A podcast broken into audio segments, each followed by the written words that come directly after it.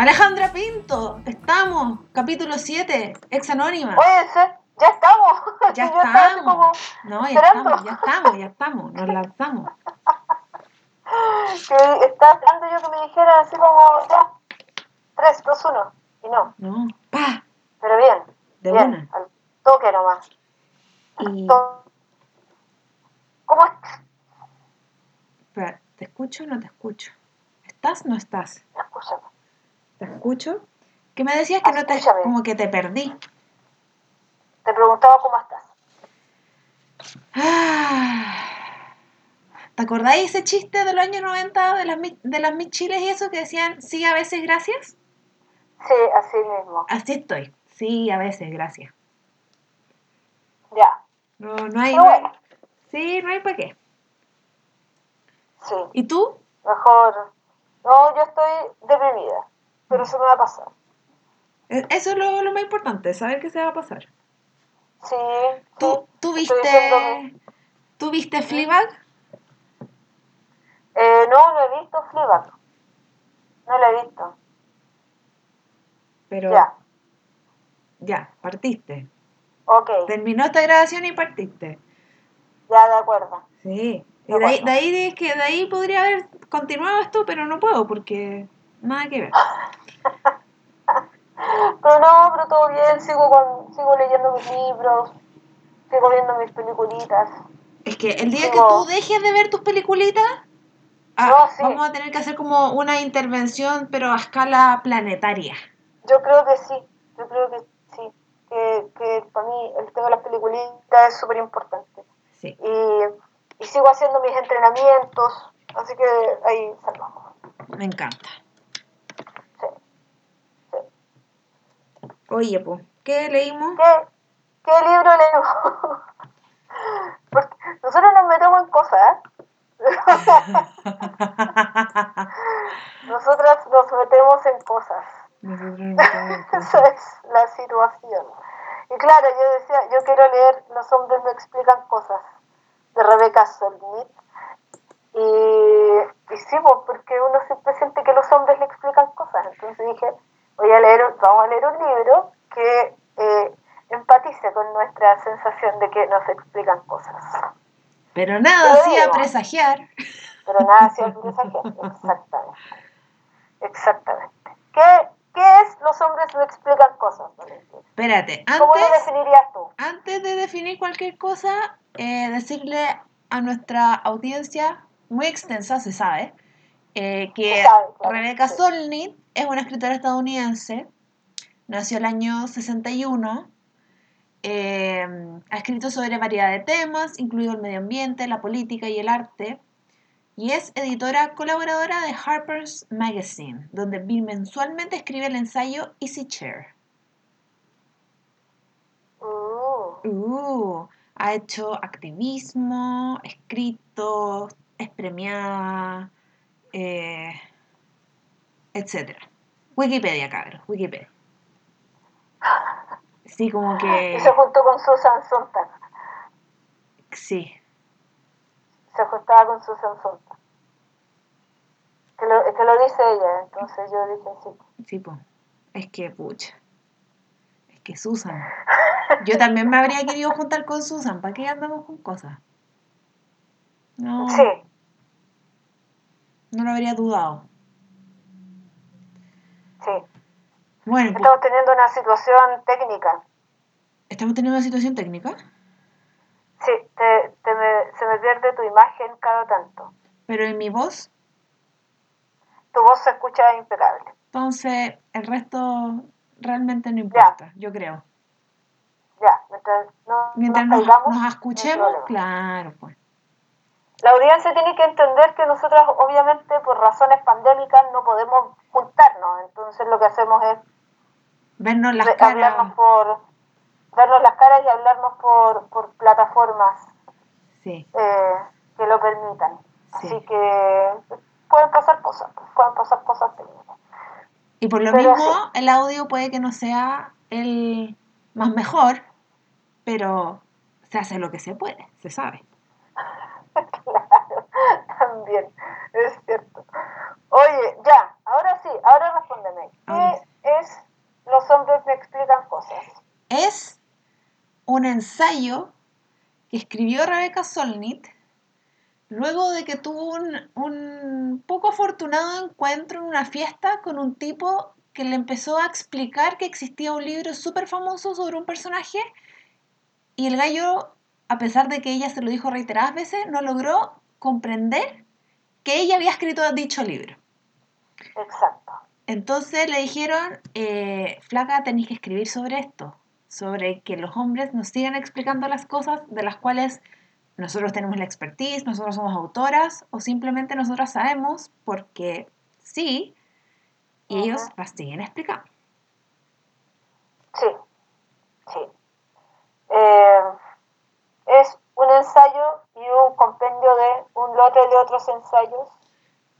Eh, debo decir que el, este, el primero que habla sobre que los hombres a uno le explican cosas, me pareció el más árido de todo por lejos.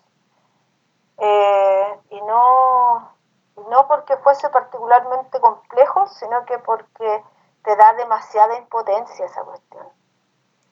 Sí, Eh, sí, yo, yo, o sea, tengo que partir diciendo esto. Yo empecé leyéndolo y me costó demasiado, demasiado terminar es- esa primera parte, porque el nivel de indignación que me provocaba era tan alto que como que no me daban ganas de seguir leyendo.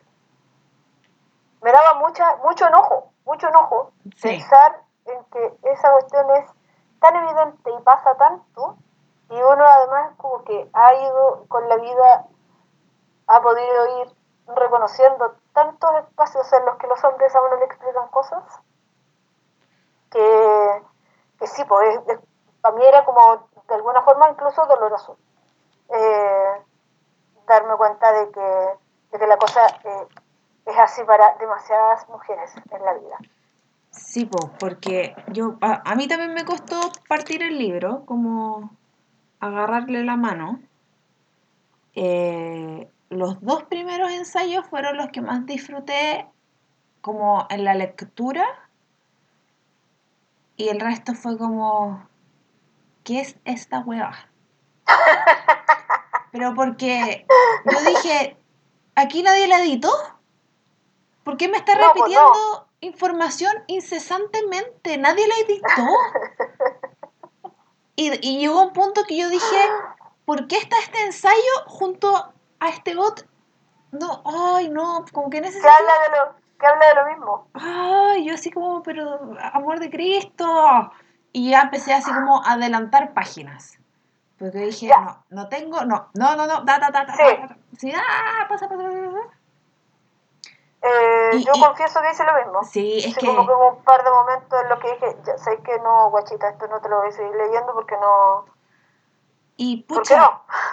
y pucha, me pasó que, eh, claro, po, los hombres nos explican cosas, para nosotros no es un ensayo de descubrimiento, es No. un ensayo de reafirmación de algo O que sea, ya nos yo, pasa. yo, yo estaba preguntando, porque eh, hay cosas, yo no tengo la costumbre arraigada de buscar el año de edición del- de los libros. Y yo decía, es súper probable que esto haya sido escrito en algún minuto en que fue súper revolucionario, pero como es un concepto, el mansplaining es un concepto que ya tenemos tan incorporado, Claro, eh, que ya no nos sorprende, ¿cachai? sí, po. Que es así como, ah, sí, sí, esto sí, esto sí pasa. Y la cuestión. Y es un Sí. concepto que se cree que ella lo acuñó, pero ella dice que ella no lo acuñó. Que también Claro. creo que es importante como dejarlo en claro. Mm, Y que en verdad, papa patata, filo, existe, es y es muy autoexplicativo. claro, claro. A ti- te- tú has eh, vivido mansplaining, asumo, sí. Sí, toda la vida. ¿En serio toda la vida? Sí, toda la vida. Y desde el mansplaining del... Porque yo también creo que es mansplaining el... Tú no puedes hacer eso porque eso lo hacen los hombres. Y es como, Ya, sí. no me vengas a explicar qué cosas puedo hacer yo. Sí, Y desde Sí. esa perspectiva, eh, toda la vida. Mm. Sí, es raro, es, raro el concepto porque yo soy yo soy de las personas que salta muy rápido cuando le están haciendo mansplaining.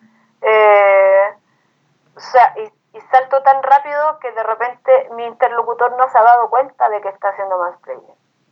Es una cuestión súper, eh, como que es súper regular, diría yo, ¿cachai? Eh, que es como que te dicen algo, tú respondes, ah, es más, más la cuestión y dices, pero ¿cómo? ¿Pero de dónde? ¿Cachai? Y, y uno ahí como que tiene que explicar y toda la cosa. Yo confío en que, que uno finalmente termina haciendo una pega de educación al respecto, ¿cachai? Eh, porque al final uno no está pidiendo nada más que que le reconozcan las habilidades, interrumpen ni siquiera las habilidades, sino que las condiciones y las posibilidades de opinar de determinada cosa, sea una mujer o perro o planta o lo que se le antoje hacer ese día. Concuerdo. Sí. Concuerdo totalmente y a veces yo siento que pasa eh, como una situación que es muy clara de que eh, persona eh, hombre cree estar en, como en conocimiento de información que persona mujer no tiene, pero también yo creo que está también dado por una forma en que los hombres expresan sus opiniones que no es la correcta. Ejemplo, y que me ha pasado yo digo, oye, esto se hace de tal y tal manera. Te voy a decir, es inventando que estoy leyendo el manual. Y mi contraparte eh, me dice, no. Punto. Se hace así, así y así. Pero posteriormente, hablando con mi contraparte, mi contraparte lo que quería decir era, yo creo que se hace así, así y así. Pero ocupan esa fatal palabra, no. Lo que nos cancela toda nuestra opinión.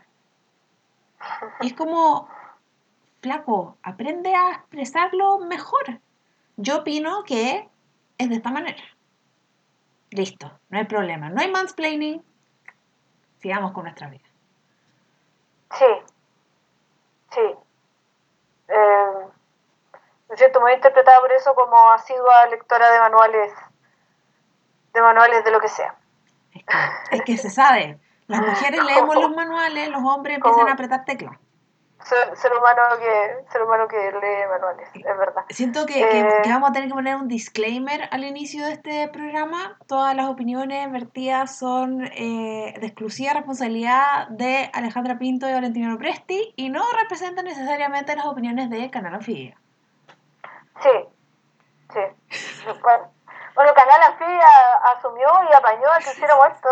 Eh, que tuviésemos nuestra propia línea editorial, así que ya, ya, chao. No, Nada que hacer ahí. Libertad creativa. al, señor Mandiola vamos a tener que, eh, va a tener que asumir este tipo de cosas. Sí, eh, claro, bueno, parte con eso, pues desde, desde este libro, de, el inicio lo que te genera es eso, eh, esta sensación de, de que has tenido que estar peleando tanto tiempo a propósito de eh, las cosas y las opiniones que puedes dar o que puedes hacer. Eh, porque de verdad lo quieren o no, eh, te enfrentas todo el tiempo a situaciones de mansplaining. Todo el tiempo. Yo, la verdad es que yo nunca había considerado, por ejemplo, esto de que había cosas que hacían los hombres. ¿Cachai? Eh, nunca lo consideré un mansplaining, siempre sentí que era así como una cosa, bueno, una, una sociedad más opresora, una sociedad patriarcal, una sociedad que asume que las mujeres hacen cosas, eh, hacen determinado tipo de cosas. Eh, yo siempre lo digo, lo digo de esta forma, porque es así, efectivamente.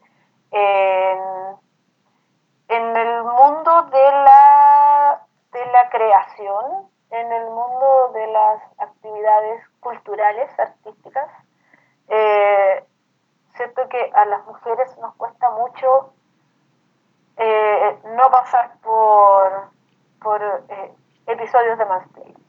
Mm, Eh, esta cuestión yo la he conversado con escritoras, con actrices, con otras críticas de cine también. Contigo también lo he conversado. Eh, esta sensación de que hay que hacerse como un espacio, un espacio donde tenéis que además validarte, Mm, validarte bajo ciertas condiciones, eh, porque el mundo de la creación es un mundo masculino.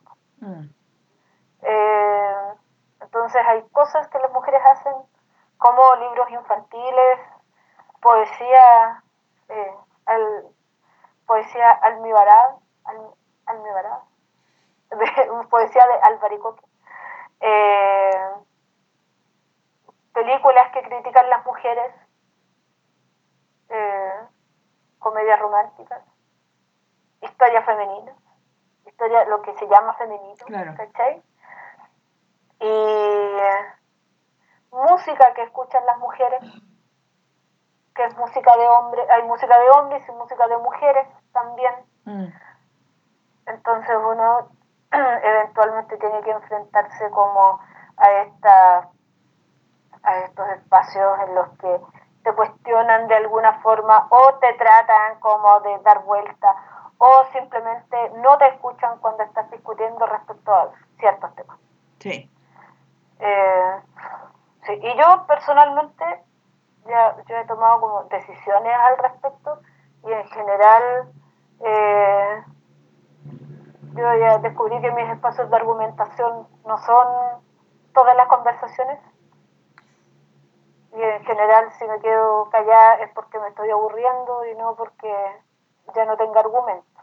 Es porque ya aprendiste qué batallas pelear. Exactamente. Entonces, hay también un, una, un, si se quiere, una especie de resultado a partir de experiencias de mansplaining. Eh, que, que me parece que, eh, que aquí la autora eh, también habla un poco de eso. Habla un poco de cómo es para ella también la Mm. vida habiendo asumido esas situaciones, habiendo asumido que alguien puede venir a tratar de explicarle el libro que escribió ella, ¿cachai? Eh, eh, y, que, y que, claro, y de repente tiene que ver como con cosas más serias, Tiene- o sea, que te tratan de explicar tu propio libro súper serio, pero que te tratan de explicar, no sé, como sentimientos que estás teniendo, también es muy grave. Es muy grave, po. Mira, te voy a leer de aquí del libro. Muy del inicio, por la cresta. Perdón. Ajá.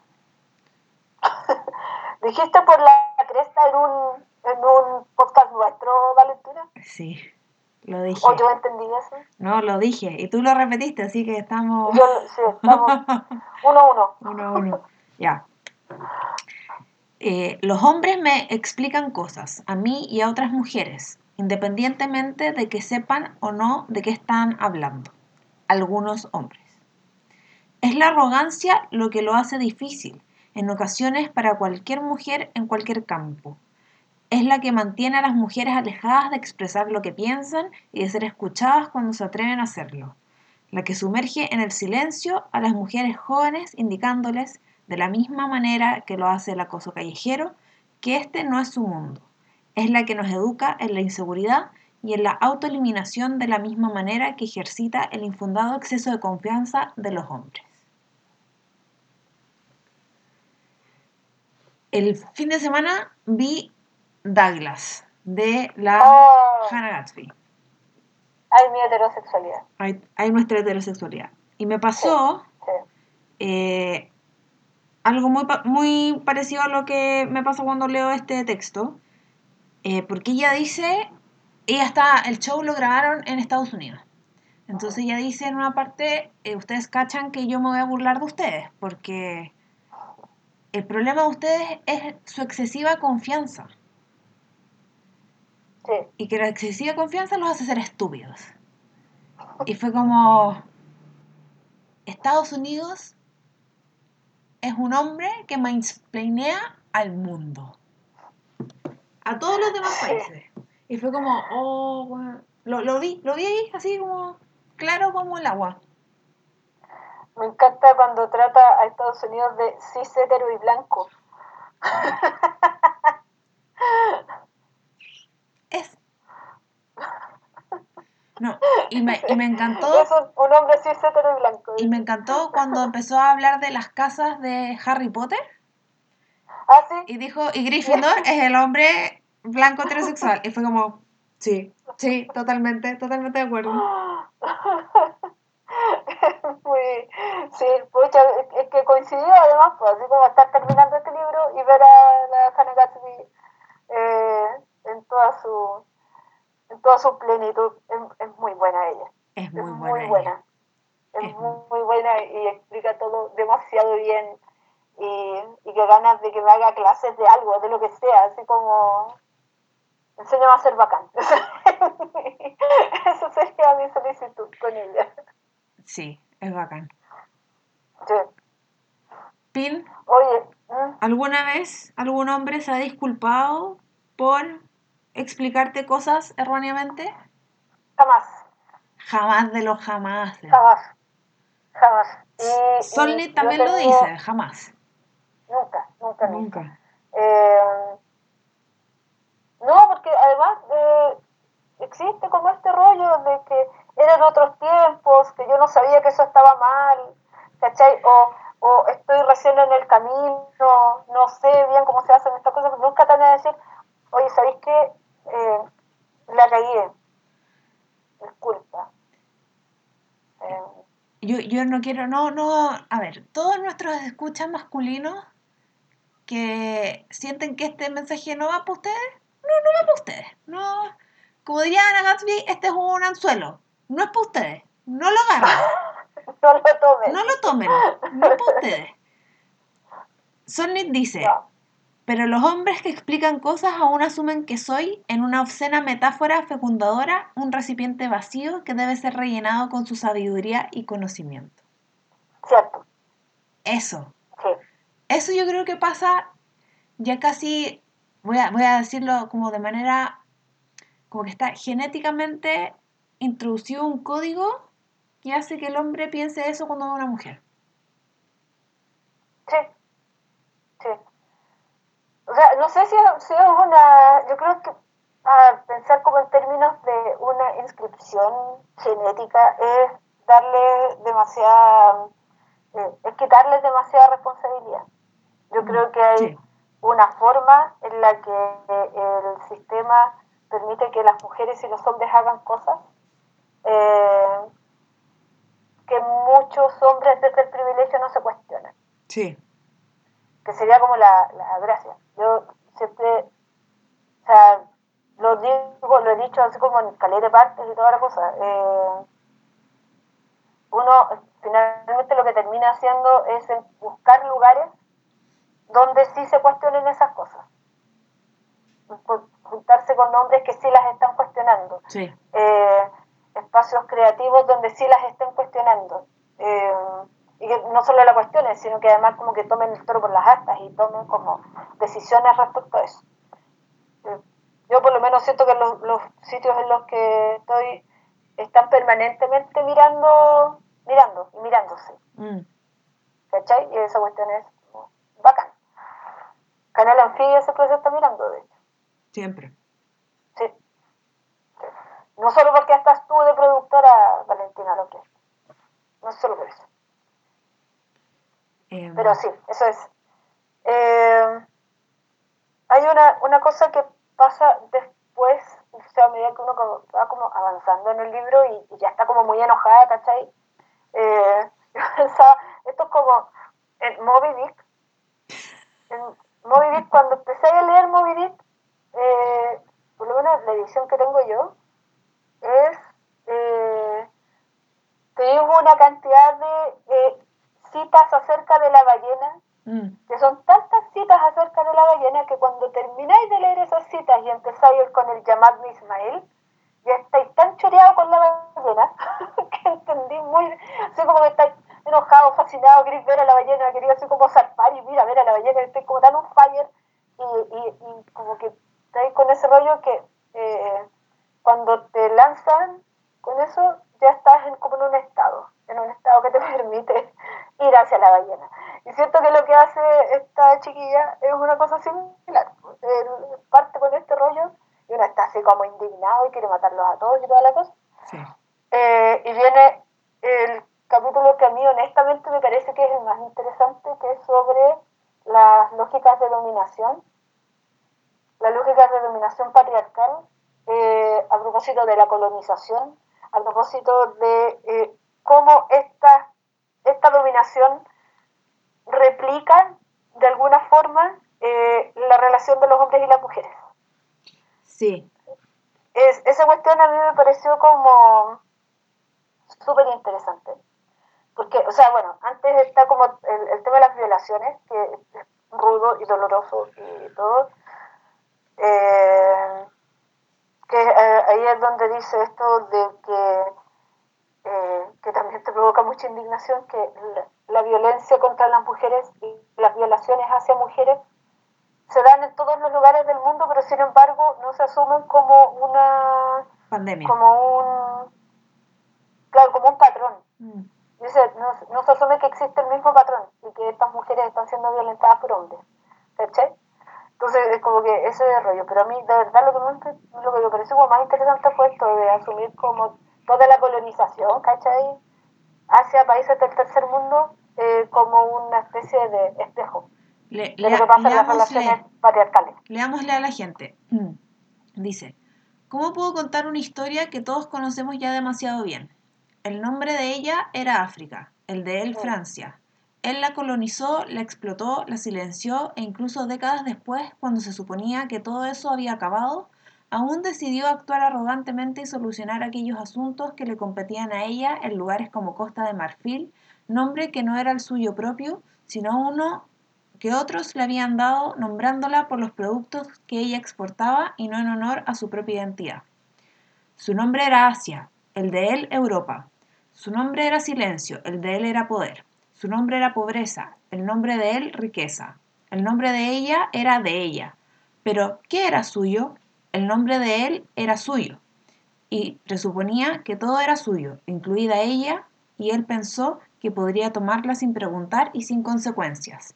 Esta era una historia muy vieja, aunque sus consecuencias hubieran ido cambiando ligeramente en las últimas décadas. Sin embargo, esta vez las consecuencias están tambaleando muchos de los cimientos existentes todos ellos claramente necesitados de una sacudida.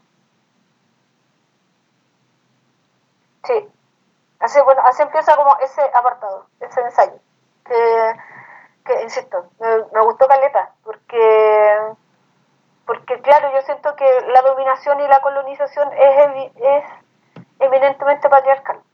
Y el capitalismo y el patriarcado son mejores amigos. Sí, pues, exacto, con ese con ese meme del brazo de Schwarzenegger y del otro el depredador. con ese meme.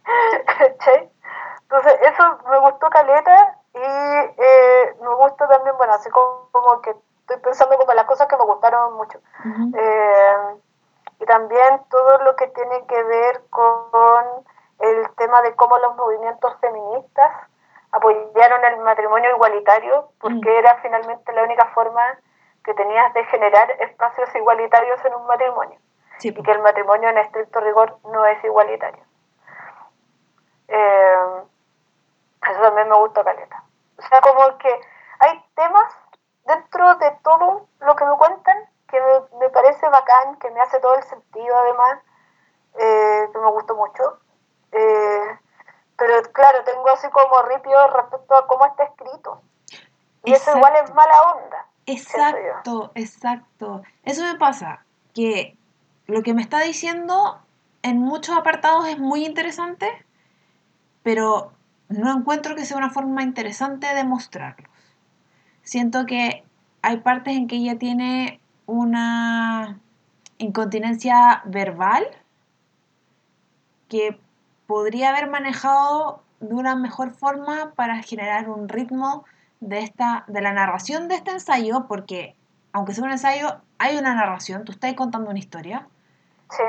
que no lo tiene. Y yo ya llegó un punto en que era así como, Rebeca, porque ya no estamos tuteando, pues ya... Obvio, si él está leyendo, uno se hace Eh, claro. de su gente. po. Rebeca, ¿por qué me estáis contando sobre el femicidio, sobre 30 femicidios explicándomelos uno a uno?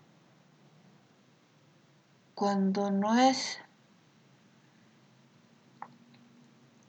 Es que voy a decir algo que va a ser muy, muy horrible, pero cuando no es lo relevante que me digáis femicidio 1, bla, bla, bla, femicidio, bla, bla, o, o guerra 1, guerra 2, guerra... No, vamos así como... No necesito que me escribáis 30 veces la cuestión. Con una me quedó claro. Ah, Sí, yo no sé. no sé, como que me agotó, me agotó Eh. caleta. Mentalmente me agotó caleta ese libro. Sí. O sea, no, yo quiero pensar de verdad que el agote en mi caso vino porque. Porque. mm, ahora estoy mirando, es un libro de 2014.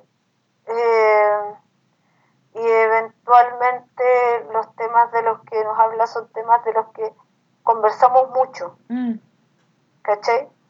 Y que puede ser por eso. Que puede ser así como. Como, Como que en estos seis años ya esté fuera de. Como. eh, como que todo esto que nos, nos dijo o, o nos está, como que estaba presentando en ese momento, ya ahora está así como, ya, listo, ya lo sabemos. Cuéntanos algo, algo nuevo o, o danos un dato más actual o no sé qué. No, como que me da esa sensación. Como que lo que yo leí, nada de lo que leí fue un descubrimiento. Tal vez Sí. puede ser que yo no sea el público objetivo de este libro, también. Sí. Eh, sí, no sé. No sé. Sería, yo no creo que uno no sea el público objetivo. Eh, creo que, que también puede ser que esa cuestión nos iba a pasar eventualmente. po. Estamos, igual estamos con eh, rollos, Mm, con rollos aparte. sí. Eh, y para mí el tema del feminismo sigue siendo un tema central, fundamental en mi vida, ¿cachai? Pero claro, puede que me haya pillado como, como mal, mal parada. No sé, tengo como esta sensación. Mm. No sé qué decir de eso. Eh, Fue una lectura compleja. sí, estuvo complejo, yo no cacho qué onda. No cacho, no sé por qué. Tal vez puede que haya sido, y de nuevo echarle la culpa a, a la edición, un rollo de que tal vez los primeros tres ensayos te dejan drenada. Y después de eso Puede es ser. como... ah, así como que ya no hay energía para para seguir avanzando en esta suma de horrores hacia el género femenino. Ya, sí, porque estaba pensando eh, cuando estaba leyendo El género en disputa, que eh, eh, la Judith Butler es, es brígida, es, es brígida, brígida, y uno como que no, eh, eventualmente no, no podría estar como muy arriba de la pelota con ella. Eh, el género en disputa es del 90. Brígido. ¿cachai? Es un libro relativamente, bueno, no, sí, pues, antiguo ya, pues uno no se 30 acuerda de que el 90, 30 el años. 90 fue, hace, oh, 30 años, loca, qué onda. Pin, ¿tú eres, de las que, 30 años. ¿tú eres de las que piensa, sigue calculando que los que nacieron en el 70 tienen 30? Sí, sí, sigo pensando eso. A ver, sí, me pasa. Ya, ok. Ay, sí, estamos mal. ¿Cachai? Pero eso, o sea, el, eh, la Judith Butler, Butler tiene este libro, eh, es del año 90. Eh, te cuenta un lote de cosas que sí, uno dice, sí, esta cuestión la tengo clara, pero es muy entretenida.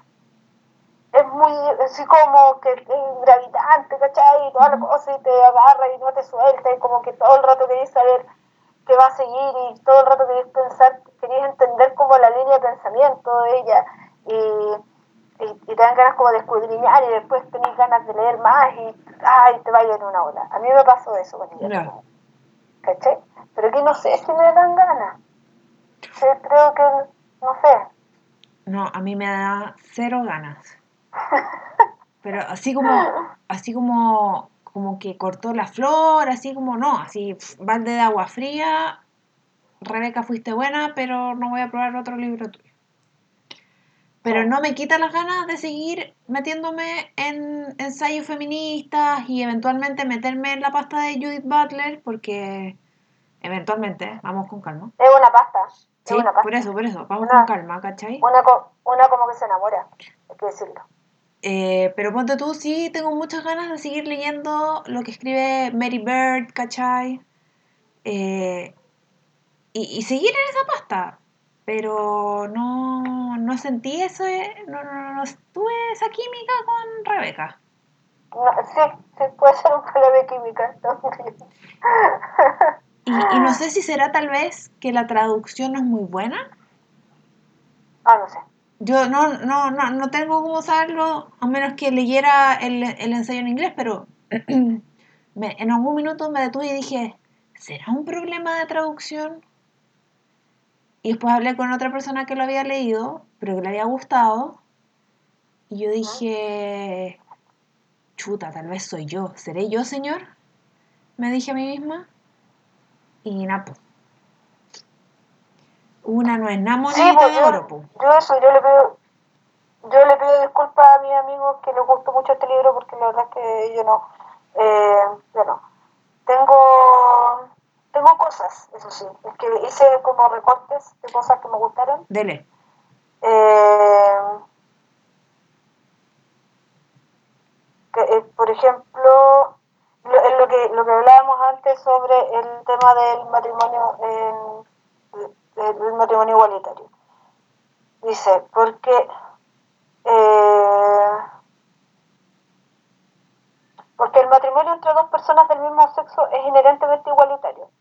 Puede que una de las partes tenga más poder en determinados aspectos, pero en general es una relación entre personas que tienen el mismo estatus y por ello son libres de definir que por sí mismas los roles con los que desean jugar, que es algo que no le pasa a los matrimonios heterosexuales, dice ella. Eh, luego dice, recuerdo llegar a esta conclusión en los momentos en los que me encontraba con parejas del mismo sexo, antes de la ceremonia de matrimonio cuando esto era legal en, California. Las viejas normas y tradiciones patriarcales no tenían lugar en sus relaciones y ser testigos de, de ello era algo glorioso, era algo que le comentaba a ella un, un presbítero. Eh, ¿Sabéis y termina diciendo, los conservadores no han articulado lo que parece ser su auténtica objeción. Lo que realmente desean es preservar el matrimonio tradicional, por encima de todo mantener los roles de género previstos. Y eso me pareció súper interesante. Sí, eso es sumamente interesante. Porque claramente, por mucho que eh, nosotras que somos mujeres heterosexuales, aunque tengamos nuestros momentos de ay nuestra heterosexualidad, eh, y que estamos emparejadas, eh, por mucho de que nosotros tengamos una relación que dentro es igualitaria, fuera no es igualitaria. Porque la sociedad no lo No, pues permite. legal. Y porque el Estado no lo permite. Sí, po. Por todas esas cosas en que eh, estamos súper cagadas. Y por último, eh, o, o- o algo que, que, que desprendo lo que dice sobre los matrimonios del mismo sexo que son igualitarios, eso es porque al final si están cagados están los dos igual de cagados. Porque, francamente, igualitario entre dos mujeres, sí, perfecto, pero las dos están igual de cagadas ante la ley. Y igualitario entre dos hombres, igual están igual de cagados ante la ley, ¿cachai? Entonces, pero están igual. Mm.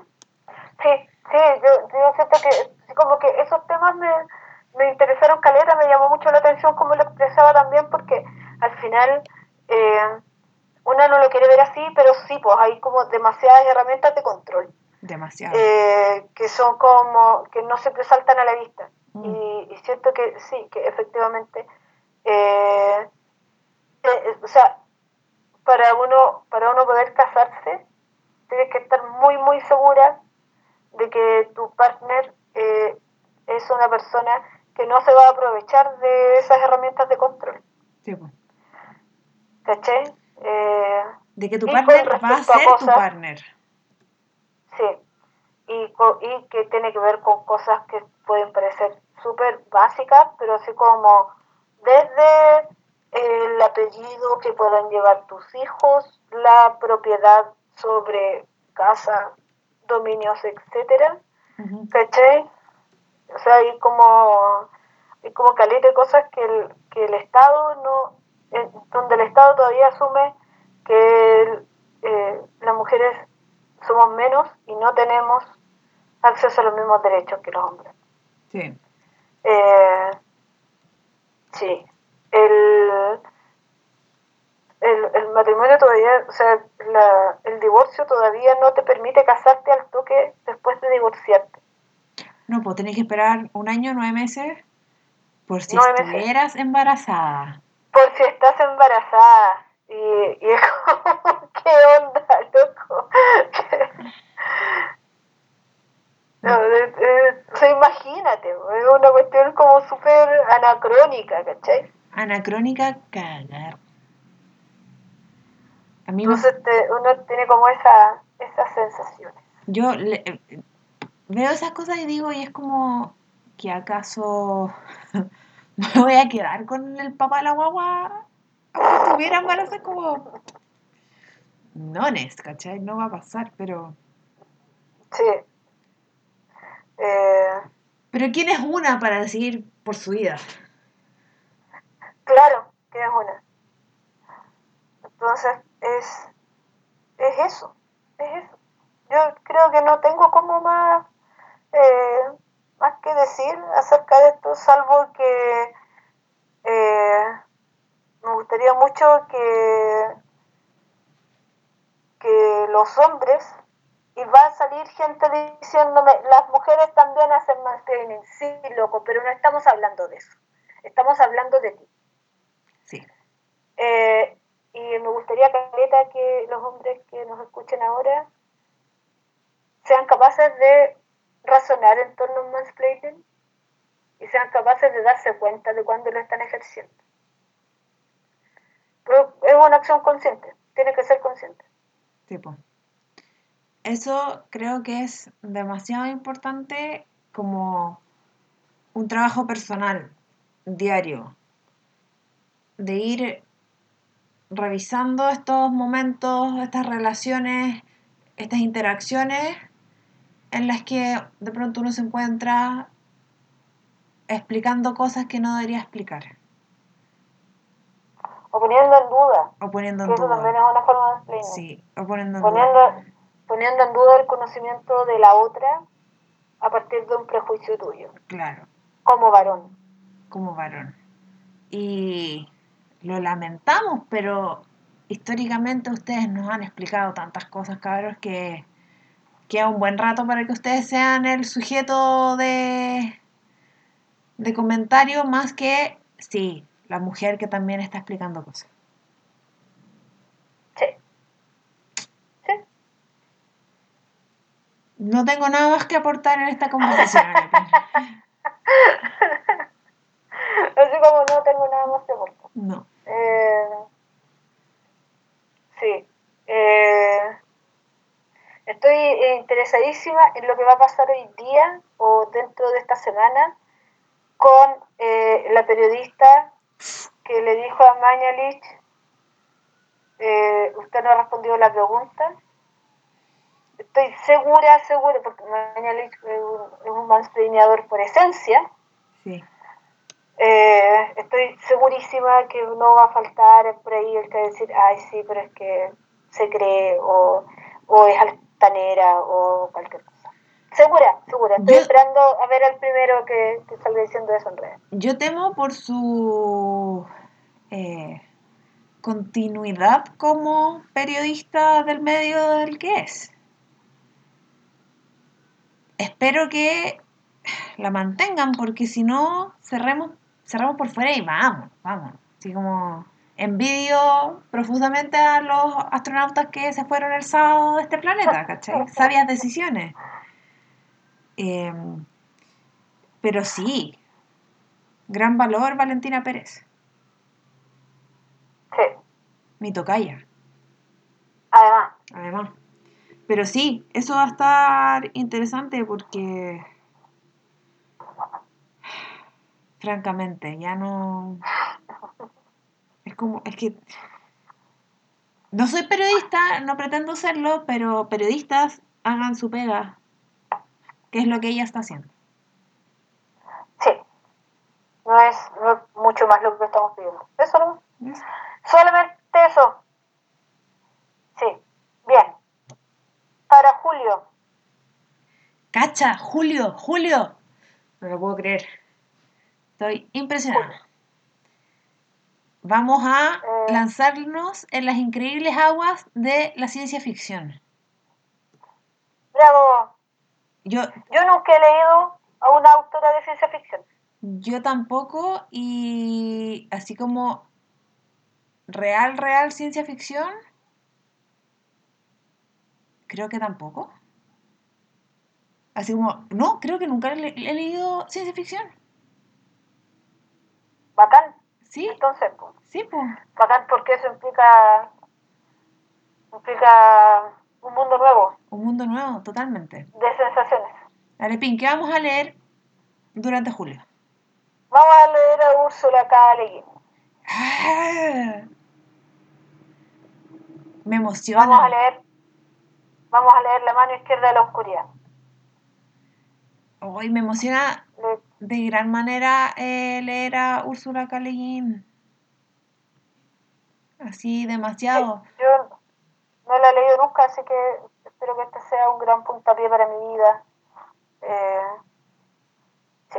Mi único acercamiento con ella fue em, la adaptación que hizo Ghibli de los cuentos de Terramar. Oh, sí, es de ella. Sí. Ahora, ella lo, ella odió la adaptación. Ah, pero pucha. a pero pero bueno, digámoslo, lo hizo Goro Miyazaki, no lo hizo ni, ni, ni Hayao, ni eh, el, el otro viejito seco. Eh, pucha, se me olvidó. Ya, pero él, el de la, el de la, la princesa Kaguya. Gracias. Sí, ¿Cachai? Lo hizo, lo hizo el, el hijo de Hayao, po. que después sí reivindicó, pero era muy, muy verde en esa época. estaba muy chico. Estaba muy estaba chico, muy chico, muy inmaduro. Y, Muy chico, sí. y es una, y, y lamentamos, no, toda esta información la voy a dej- dejar para el próximo podcast, porque ya es de, de la autora, así que sí, sí, voy a estar, no, adelantando cosas, no. No, Así que, no, eh, yo sí, eso yo espero que esto me guste mucho, espero que esto me guste mucho, tengo muchas ganas de que me guste, yo también, me voy a enterar al tiro si no me gusta, lo voy a declarar ya. eh, en redes, Vamos a estar muy atentos a esa declaración.